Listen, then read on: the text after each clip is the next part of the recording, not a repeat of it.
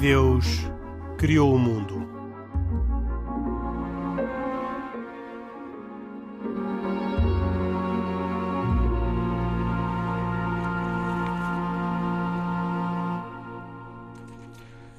Boa noite, bem-vindos a mais uma edição de E Deus Criou o Mundo. Uma edição hoje muito significativa por duas razões. A primeira, tristíssima, por causa de tudo aquilo que está a acontecer na Ucrânia, e a segunda, bastante mais agradável, porque regressamos às gravações em estúdio. E dizendo isto, digo também que o programa que hoje está a ser transmitido, terça-feira, foi gravado na segunda-feira, ao final da tarde, pelo que tudo aquilo que possa ter evoluído, nomeadamente nas conversações de paz a Ucrânia, entre a Ucrânia e a Rússia, não podem ser refletidas na conversa que vamos ter aqui hoje.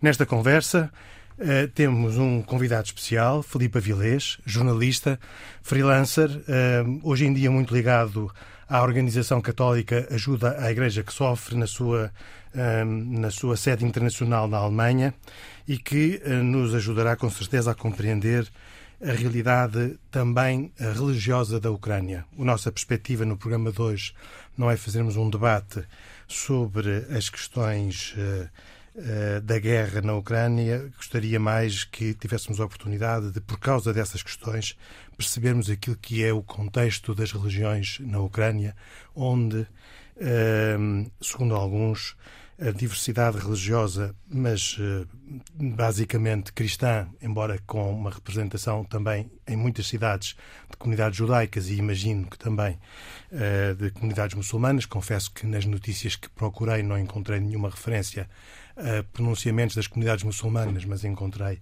relativamente às comunidades judaicas.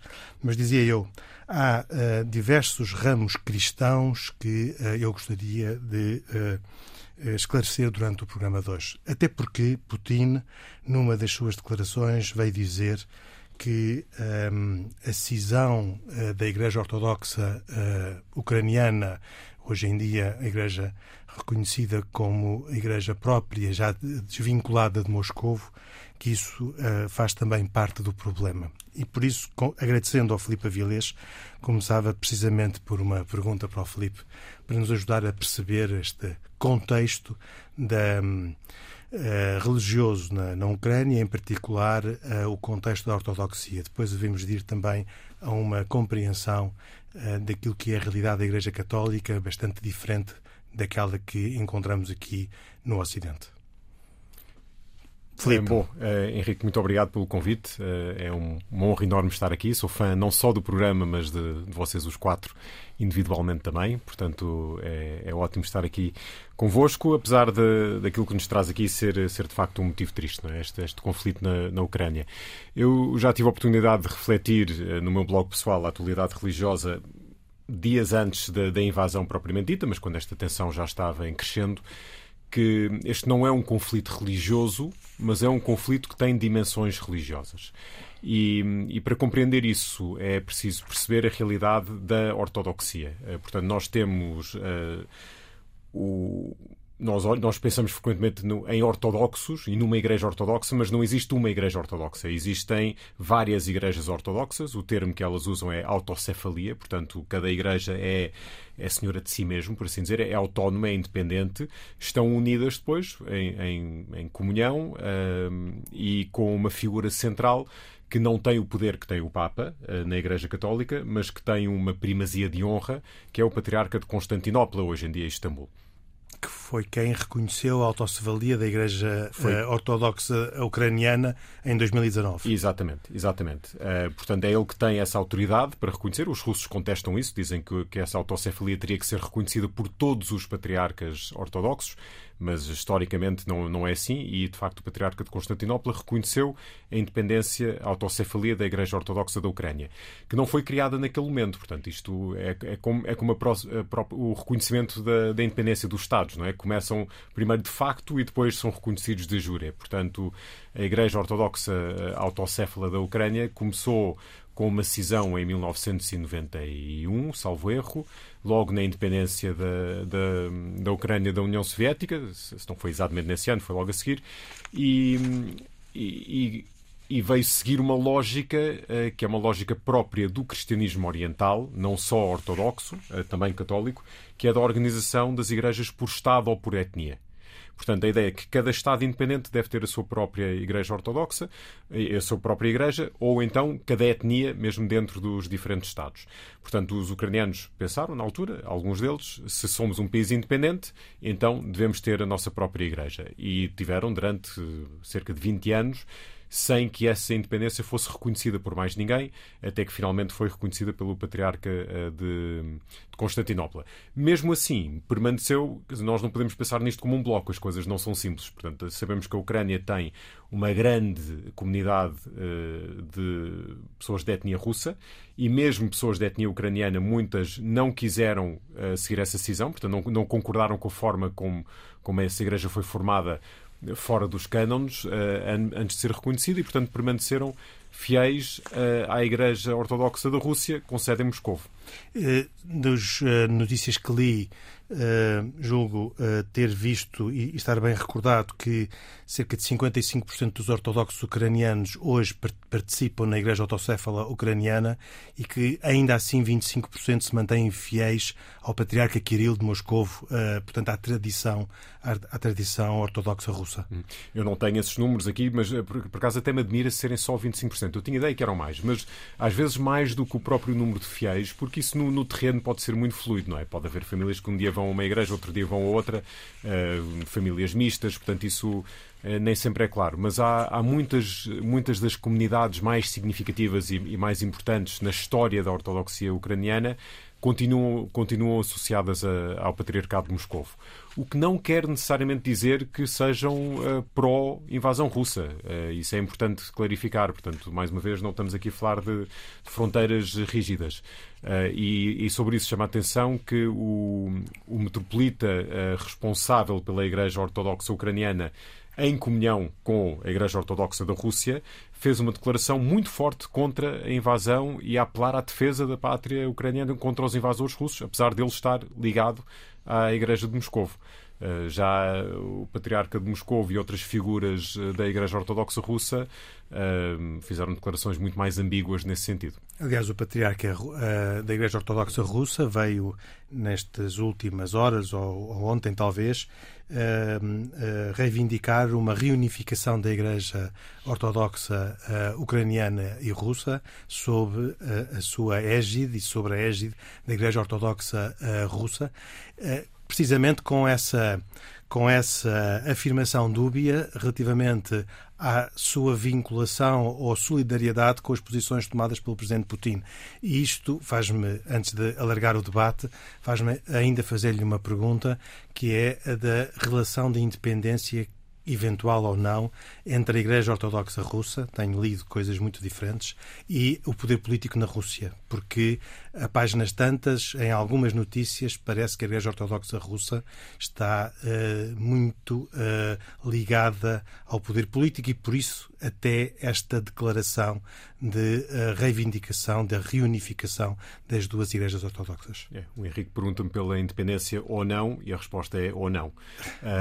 o, de facto, não há uma grande independência entre a Igreja Ortodoxa Russa e, e o Kremlin. Mas isso não é novidade. A verdade é que nunca houve. Eh, desde a fundação da Igreja Ortodoxa da Rússia, e aqui entramos num ponto curioso que ajuda a explicar grande parte das reivindicações do, dos ortodoxos russos, é que, de, é que a ortodoxia naquela parte do mundo nasce em Kiev. É em Kiev eh, que é, é a Kiev que chega a fé cristã vinda de Constantinopla em uma altura em que Kiev era uma metrópole e Moscou uh, não existia, e é em Kiev que o Vladimir o Grande, o príncipe de Kiev, batiza todo o povo, uh, ao, ao, estilo que se fazia antigamente, não é? O, o, o rei converte-se e, e, todo o povo tinha que ir atrás, e é daí que depois se espalha... O rio que atravessa Kiev hoje em dia. Exatamente, e, daí, e é daí que depois se espalha uh, até Moscou. E, portanto, isto leva que nós poderíamos dizer, está bem, isso, isso levaria a que, eventualmente, os ucranianos dissessem que os russos é que lhes devem obediência a eles. Mas, do ponto de vista dos russos, eles são os herdeiros desta tradição. Porque, à medida que Kiev foi, foi perdendo importância e depois ficou sujeita a, a, às invasões mongoles, eh, a sede do, do Império foi passando para Moscovo e, portanto, eles, eles veem-se como os grandes herdeiros, um bocadinho como para fazer assim uma comparação mais fácil para perceber, eh, Portugal nasce em Guimarães, mas hoje em dia a, a sede da do, política do país está em Lisboa. Uh, não quer dizer que haja aí uma desunião, uh, mas seria um pouco como nós em Lisboa agora estarmos a ver Guimarães a pedir independência, dizer não, isso, isso não faz sentido, não é? Nós somos um, um mesmo povo. É assim que os russos veem os ucranianos bem ou mal, obviamente os ucranianos acham que mal, os russos acham, acham que bem. Esta guerra, penso que um dos efeitos que terá, inevitavelmente, é mostrar que se não eram um, povo claramente distinto aos olhos do mundo, passam a ser, porque dificilmente se sai de um conflito destes com qualquer sentido uh, útil de, de, amizade e de fraternidade.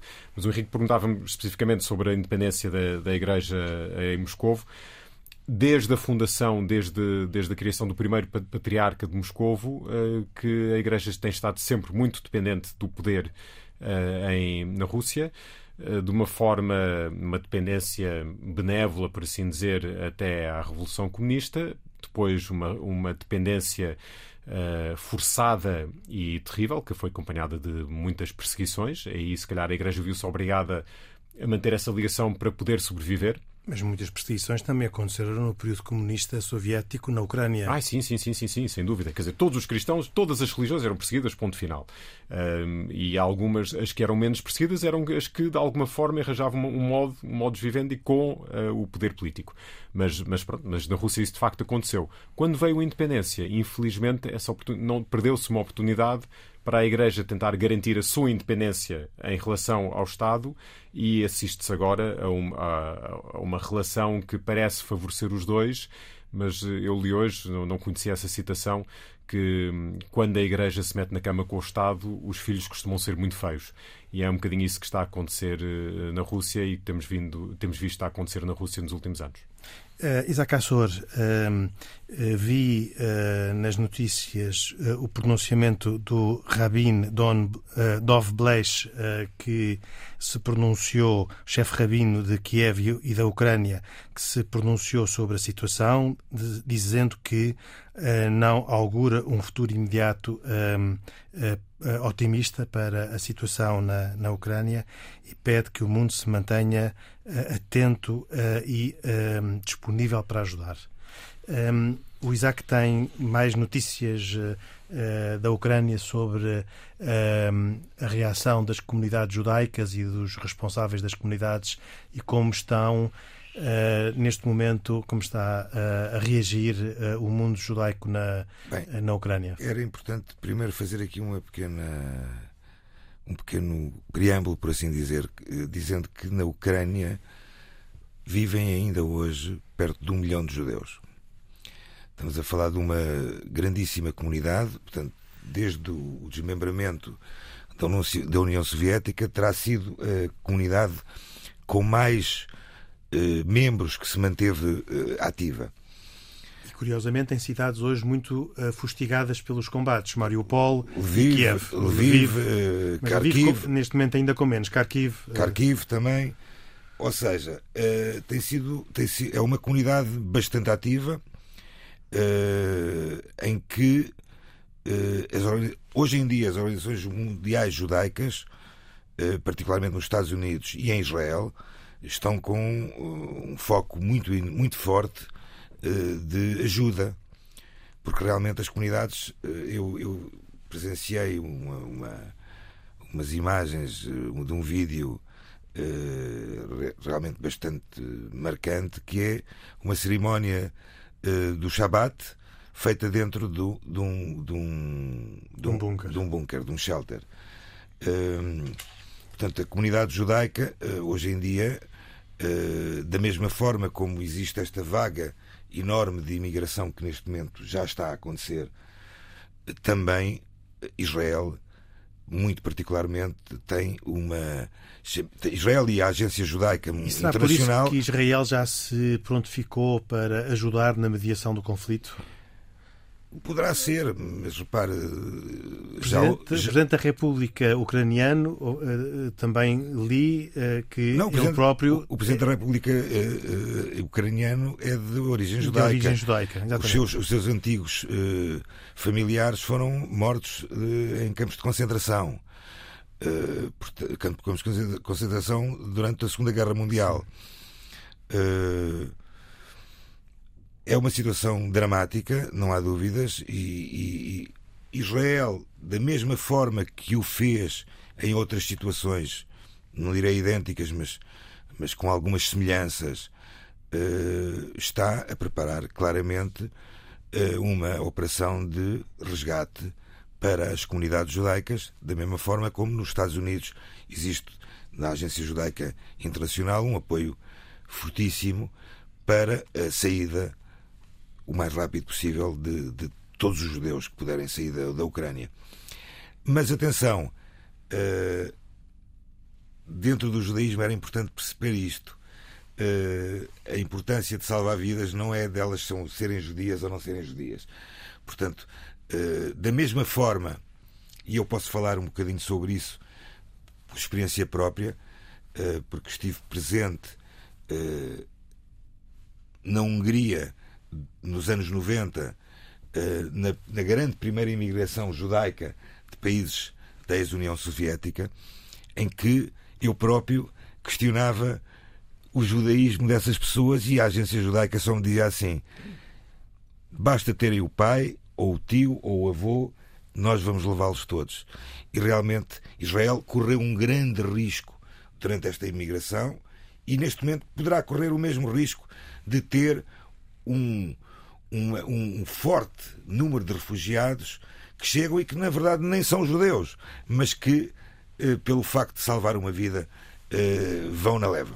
Eh, Khalid Jamal, tem notícias sobre as comunidades muçulmanas na, na Ucrânia e sobre alguma a tomada de posição uh, de líderes muçulmanos? Bom, vamos lá ver, Henrique, também para fazer aqui um pequeno prólogo, dizer que 0,9% da população uh, ucraniana é muçulmana, portanto estamos a falar, enfim, de uma, uma minoria, não é? evidentemente. Uh, excepto, curiosamente, na zona da Crimeia, onde estamos a falar de cerca de 12% da população. Portanto, é curioso que uma das regiões muito conturbadas na, na, na previamente a este conflito armado, digamos assim, que dá início agora, é uma região, enfim, fortemente uh, povoada, digamos assim, por pessoas de maioria islâmica. Uh, ou que professam a religião islâmica.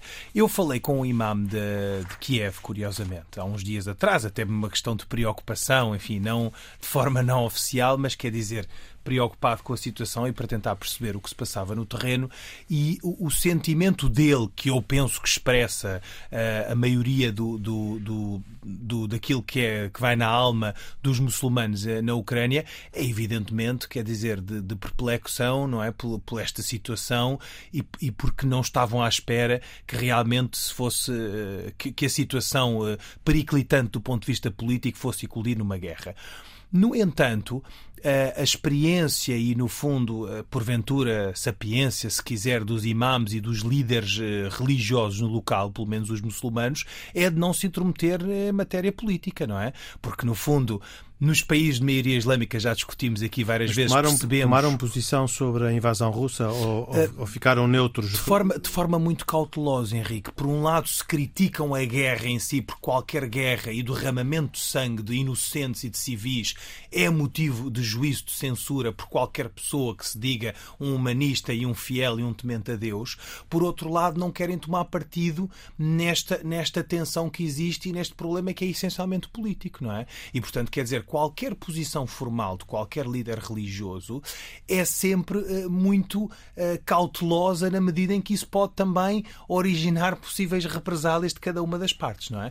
E, portanto, eh, foi mais ou menos isso que eu consegui extrair das conversas que tive, uh, sendo que só queria acrescentar aqui uma coisa, aquilo que o, que o Filipe há, há pouco dizia, que é, no fundo, percebemos o drama que foi quando o Estado e a religião não estão devidamente separados. Aliás, há pouco falávamos da questão da, desta destas igrejas, não é? E sendo que as igrejas ortodoxas são autocéfalas, hum, eu acho que elas correm inevitavelmente um risco maior de agregação ou de cooptação pelo Estado e, portanto, muitas vezes são arrastadas por estas circunstâncias e são instrumentalizadas, acentuando, porventura, o nacionalismo e servindo interesses, enfim, geopolíticos, eh, nacionais e regionais. Concordas, uh, Filipe? Concordo, sem dúvida. Isso é um dos grandes riscos. Quer dizer, o, o cristianismo oriental é de uma enorme beleza Nós que vivemos no mundo ocidental e de, de maioria latina, temos imenso a aprender a nível de espiritualidade, até a nível artístico, os ícones, por exemplo, tudo isso é de uma beleza incrível, mas, mas tem este senão, esta organização étnica ou nacional Uh, leva muito facilmente uh, uh, à cooptação, como dizia o Khalid, ou, então, e, ou então também tem outro efeito, que é dificultar a evangelização, que deve ser uma, uma preocupação de qualquer cristão. Quer dizer, um, e podemos ver, olhar, por exemplo, para o Médio Oriente, onde, onde a relação entre cristãos e muçulmanos é muitas vezes difícil e tensa, mas um muçulmano que, por exemplo, no Egito, que, que tem interesse em converter-se ao cristianismo, dificilmente se vai sentir em casa na igreja copta, que é uma igreja que, que tem uma, uma, base étnica. Os coptas consideram-se uma etnia, os descendentes do, dos, dos, egípcios originais antes das invasões árabes, têm a sua própria língua uh, litúrgica e formaram-se com formaram sua identidade um bocadinho também nos, nos últimos séculos em antítese à, à maioria árabe muçulmana. Portanto, como é que um, um, um egípcio árabe se sentem em casa numa comunidade assim é muito difícil e, portanto, facilmente, mais facilmente derivam para igrejas evangélicas ou, ou até para a Igreja Católica Latina. O único Uh, cristão convertido uh, iraquiano que eu, que, eu, que eu entrevistei através, na altura, eu não estava ligado à ajuda da Igreja que Sofre, estava na, na Rádio Renascença, mas entrevistei através. Ele veio, veio visitar Portugal através da, da AIS. Tinha-se convertido, apesar de viver no Iraque, que tem uma dezena de igrejas eh, eh, de raiz iraquiana, tinha-se convertido à Igreja Latina, porque era, era lá que ele se sentia mais facilmente em casa. Uh, portanto, sim, concordo perfeitamente. Eu queria só acrescentar uma coisa ao que o, o Khalid. De facto, ele disse muito bem que a região da Crimeia que tinha mais muçulmanos era, era a região da Ucrânia era, era a Crimeia. Curiosamente, são os tártaros, os, os muçulmanos portanto são os indígenas da, da Crimeia, hoje em dia são minoritários, mas são o, o, povo mesmo daquela zona. Curiosamente, quando foi a invasão russa, eles colocaram-se todos do lado, a esmagadora maioria, do lado da Ucrânia. O que é engraçado, porque a maioria dos cidadãos da Crimeia, de facto, sentiam-se mais russos ou, ou então não se, não se preocupavam muito com o assunto. Nós não vimos esta resistência que estamos a ver agora na Ucrânia, na Crimeia.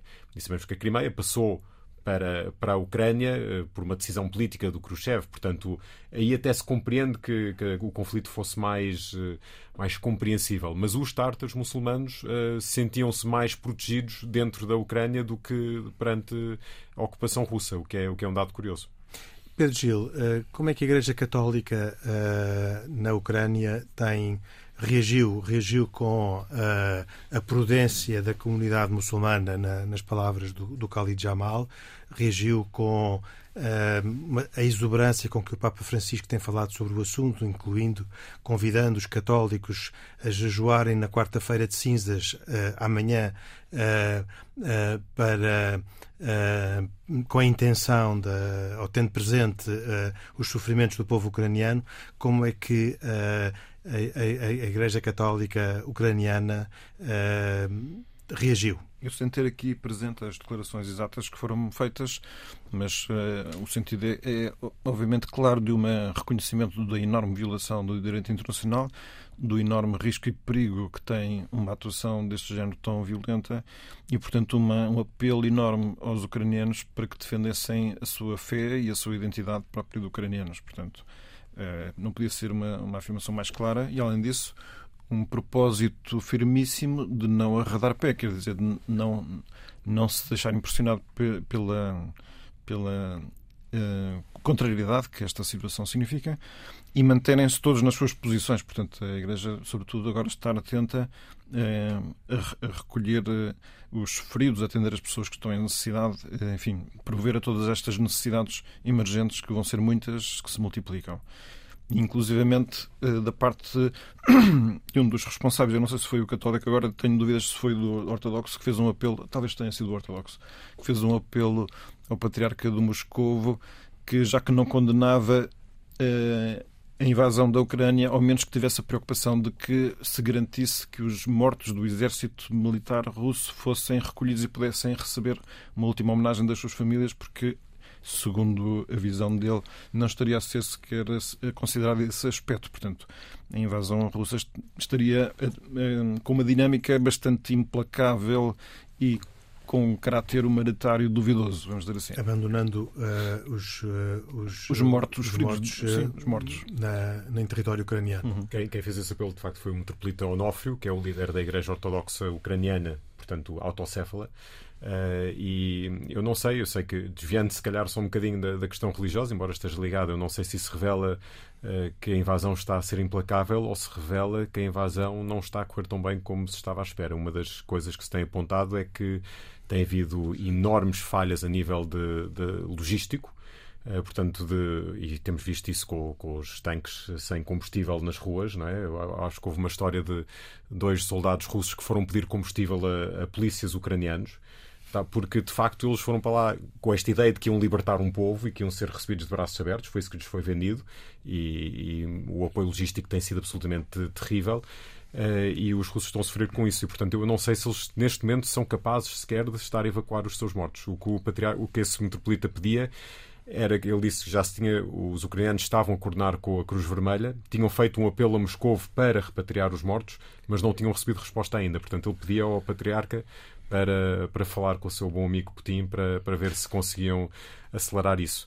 Até porque uh, repatriar os mortos, também não querendo entrar na, questão política e militar, mas inevitavelmente alguns acenos não, não podemos deixar de fazer, é também contar as baixas do exército russo que uh, colocarão em dificuldade uh, a, poder estratégia não é? e a política. E a política. Aqui um dado, se me é permitido, porque embora estamos aqui a, a analisar a parte da dimensão religiosa, cai-nos um conflito em cima do nosso conhecimento, porque ele rebenta e, portanto, nós estamos a tentar conhecer uma dimensão do mundo que conhecemos pouco. Eu, pelo menos, continuo a conhecer pouco. E, e foi numa certa indagação que descobri numa, numa revista chamada eh, Crisis Magazine, eh, revista chamada Crise, um artigo do Joseph Peirce, que é um autor interessante, católico convertido, depois de ter sido revolucionário de esquerda, eh, em que descobriu afirmações de Alexander Solzhenitsyn, portanto um dissidente da União Soviética que escreveu um famoso livro chamado Arquipélago do Gulag, no qual fez uma primeira descrição reveladora para o Ocidente de como é que estava a ser o sistema penitenciário da União Soviética e em que ele, uma das coisas que afirmou é que a União Soviética ia colapsar e que ele próprio iria voltar à Rússia libertada da União Soviética, coisa que aconteceu. Portanto, ele é um homem sábio. E ele dizia em 68 que o seguinte: custa-me escrever isto, pois a Ucrânia e a Rússia estão fundidas no meu sangue, no meu coração e nos meus pensamentos. Mas a vasta experiência de contactos amigáveis com os ucranianos nos campos de concentração mostrou-me o rancor doloroso que eles guardam. A nossa geração não deixará de pagar pelos erros dos nossos pais. Então ele ficou a saber eh, dados que nós não conhecemos, acho que também não sabemos bem nas suas origens, mas há uma animadversão gravíssima entre ucranianos e russos que deve ter muitas explicações históricas. Uma delas, certamente, é essa grande fome dos anos 30, o Holodomor, que, que matou em dois, um ano ou dois anos cerca de 4 a 7 milhões de pessoas à fome, provocadas pelo sistema soviético. E, e o que ele dizia era, na altura em que se se abordar o tema da Ucrânia, ele será o tema mais determinante para o futuro próximo. Eu imagino que ele estivesse a falar do universo da Rússia, mas não sei se estaria a falar do universo completo. Eh, e exigiria tratar com pinças para que nunca as minorias, que neste caso existem porque há uma grande mistura e conforme os sítios da Ucrânia há mais predominância russa, mais predominância eh, ucraniana, fazer com que ninguém nunca se sinta menorizado, maltratado. E, pelos vistos, tem sido uma tentação simétrica e recíproca de que onde há predominância russa, os ucranianos sejam muito hostilizados e onde há predominância ucraniana, os russos também o sejam. E eu diria que nesta altura em que nós estamos sempre à procura de saber quem é são os bons e os maus, é preciso ter mais cautela e conhecer bastante melhor a realidade antes de se pronunciar, porque eu creio que as, os meandros da história são mais complexos do que às vezes nós podemos certo, imaginar. Mas, oh Pedro, mas desculpa, eu hoje estava numa conversa de, também de café, ter uma discussão dessas, mas há aqui uma coisa que eu acho que é importante clarificar. Esses contextos têm que ser todos perfeitamente discutidos e analisados, mas há uma coisa que qualquer pessoa de bem consegue ter, pelo menos, a certeza e concordância. esta invasão é uma coisa que não faz o mínimo sentido. Certo, mas isso, isso está pressuposto naquilo que eu Isto é, isto é uma, uma, um dos maiores crimes eh, que, poderão, que estão a acontecer com a humanidade. E mais, se olharmos um, um pouco também para o, para o passado recente do mundo, nós estamos a sair de uma pandemia. Nós estamos a sair de um, de um, de um, de um momento trágico que foi para muitas pessoas, muitas famílias, muita, para a economia. E de repente vamos deparar-nos com uma guerra no meio da Europa, com perseguições, com novos imigrantes a serem uh, distribuídos por outros países. Atenção, e mais, os países que estão a receber estes imigrantes, a maioria deles, não são países que a capacidade económica deles seja assim tão grande. A Polónia, a Roménia, que vão, vão, vão ser mais mais bocas que não vão ter de comer? Aliás, são grandes desafios lançados às, às populações, a esses países, como diz o, Isaac Assor, mas são também grandes desafios lançados à Igreja Católica? Na, na Polónia, à Igreja Ortodoxa na Roménia, uh, às igrejas em geral na, na Hungria e na Chequia, embora a, a, expressão religiosa na República Checa seja mais, mais insignificante, se posso dizer assim. Um, portanto, a Igreja Católica Pedro Gil uh, tem um, um, uma intervenção e um apelo diretos eh, em território ucraniano. Eh, vi eh, várias declarações de responsáveis católicos a abrir, a mandar abrir as portas das igrejas e vimos, vi numa reportagem da televisão a utilização de caves de uma igreja como local de abrigo para, para populações. Mas depois a vizinha Polónia é, na verdade, o ponto de abrigo e de chegada da, da, dos refugiados. E a pergunta uh, sem proselitismo uh, é esta. Isto é uma nova oportunidade para a Igreja Católica naquela zona do mundo se reafirmar e se rejuvenescer no sentido de retomar a sua uh, a sua expressão militante e a sua as, as, suas afirmações práticas e concretas de, de caridade por acolhimento destas pessoas que vêm do outro lado do mundo, muitas das quais não serão católicos, serão ortodoxos, que vêm de um país maioritariamente ortodoxo. Eu creio que aquilo que é de esperar que aconteça é que esta mobilização grande que existe é um benefício todos aqueles que estão em necessidade, independentemente de qual seja a sua Sem dúvida, tal parte. qual como o Isaac exatamente, dizia, exatamente. que uh, uh, Israel não, não, não, não, não escrutina uh, com detalhe a proveniência judaica, também imagino que a Igreja Católica na Polónia não o faça, nem a Igreja Ortodoxa na Roménia. É? Certo. E dito, dito isto, nós, as notícias que eu tenho, que não são muito em detalhe de, da situação da Igreja nesses países, é que é uma Igreja viva, certamente também em retração, mas um movimento muito mais lento do que aquilo que acontece aqui na, na, na Europa, na nossa zona. Ou iniciado posteriormente. É, ou talvez. O que é facto é que, pelo menos, há uma. Um, os níveis. Se estes indicadores forem considerados uh, valiosos, eu considero, mas os indicadores de participação na vida, no culto, na, na vida das comunidades uh, católicas é muito elevado, o que faz pensar que há um tecido uh, com enorme potencial para que haja uma ação muito alargada e acolhedora e até com estrutura e base familiar, até inclusive, que faça uma, que permita uma absorção de todo este movimento de, de, de populações e de pessoas necessitadas que, que vai acontecer. Eu acho que a Igreja fará isso uh, com, com um gosto profundo, embora com sofrimento e sacrifício, e, e eu acho que não, não estará neste momento no ponto de pensar o que é que isso significa em termos do seu próprio crescimento e maturação. Quer dizer, é simplesmente um, é uma emergência, é um dado facto, é uma, um apelo à ação imediata que vai ser correspondido. E eu creio que, como acontece nestes casos, quando as pessoas se sacrificam por valores grandes, já há logo uma retribuição própria de quem sente que está a fazer uma coisa de grandeza. Portanto, neste momento não existe hum, para essas igrejas um certo uh, risco de aburguesamento que a excessiva riqueza dá, porque vai ser preciso partilhar aquilo que se tem. Eles já não, também não são assim excessivamente ricos, não é? Portanto, é assim, é a forma como eu olho para o problema. Eu comecei o programa. Diga, Cali. Não, eu queria só fazer aqui uma pergunta ao Pedro. Há um aspecto que nós não falámos aqui e, e tem a ver um bocadinho com. Nesta zona do globo, nós temos a percepção de que a Igreja Católica não tem uma malha de influência tão significativa, digamos assim. Pelo menos é essa a percepção do senso comum. Mas acho que, de facto, a intervenção da Igreja é muito importante, especialmente se olharmos para o gesto simbólico que o Papa Francisco teve, não é?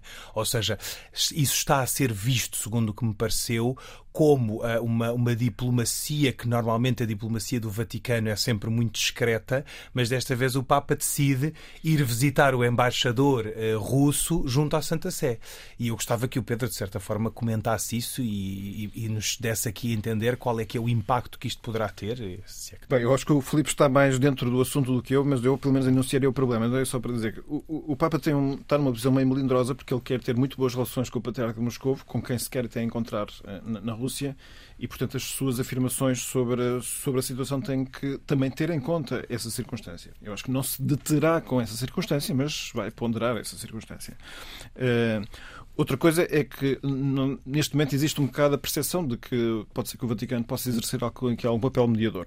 Mas há aqui um dado assim mais vasto do ponto de vista do cristianismo, que também ainda não conversamos aqui, mas é para o cristianismo haver várias igrejas cristãs não é só que é uma inconveniência estratégica, tipo comercial, para efeitos do nosso produto não convém. Não tem a ver com isso. Tem a ver com o facto de que o próprio Cristo só quis uma igreja. Aliás, teve uma oração especialíssima no final da sua vida, em modo de testamento, que era preciso que fossem todos um só e até pôs como condição para que o mundo acredite. Pronto, isto dentro do cristianismo não tem o mesmo sabor que dentro do islã do judaísmo, mas pronto. Mas para os cristãos. para um milhão aqui é: é possível, Pedro? Pedro, tu acreditas nessa unificação? Quando, quando é o próprio Jesus a pedir por isso, evidentemente que ele já se percebe que uma empreitada é difícil, mas se não fosse impossível, não estaria a pedir por isso.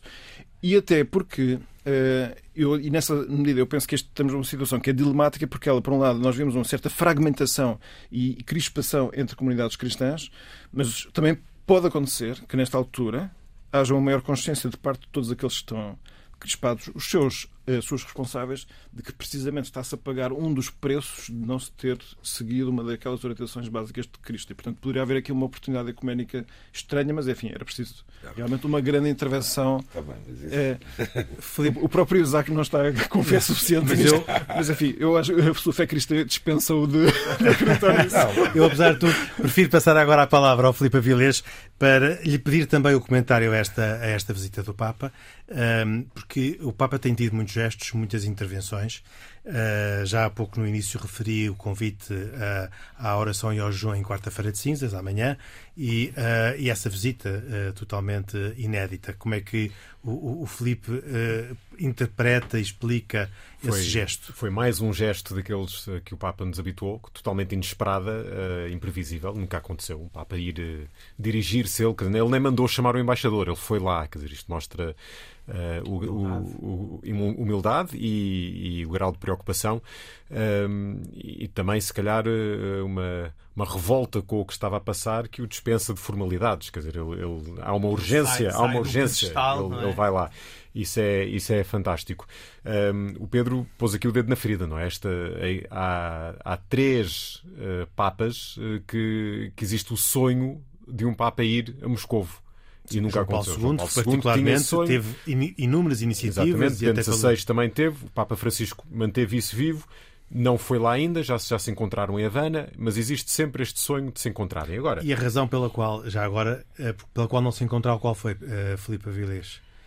Os, da parte dos russos, há uma enorme relutância em em dar demasiado palco ao Papa e, sobretudo, em, em, dar ideia que o, que o Patriarca se está de alguma forma a sujeitar em, a receber o, o Papa. Uh, os, os, ortodoxos, em geral, têm um enorme medo. Uh, em alguns casos justificado, penso, historicamente justificado, hoje em dia penso que não, de que o que a Igreja Católica fala quando fala em comunismo e em união é de facto o fazer um takeover. Um, e, que, aliás, aconteceu com as igrejas uniatas uh, no século XVI.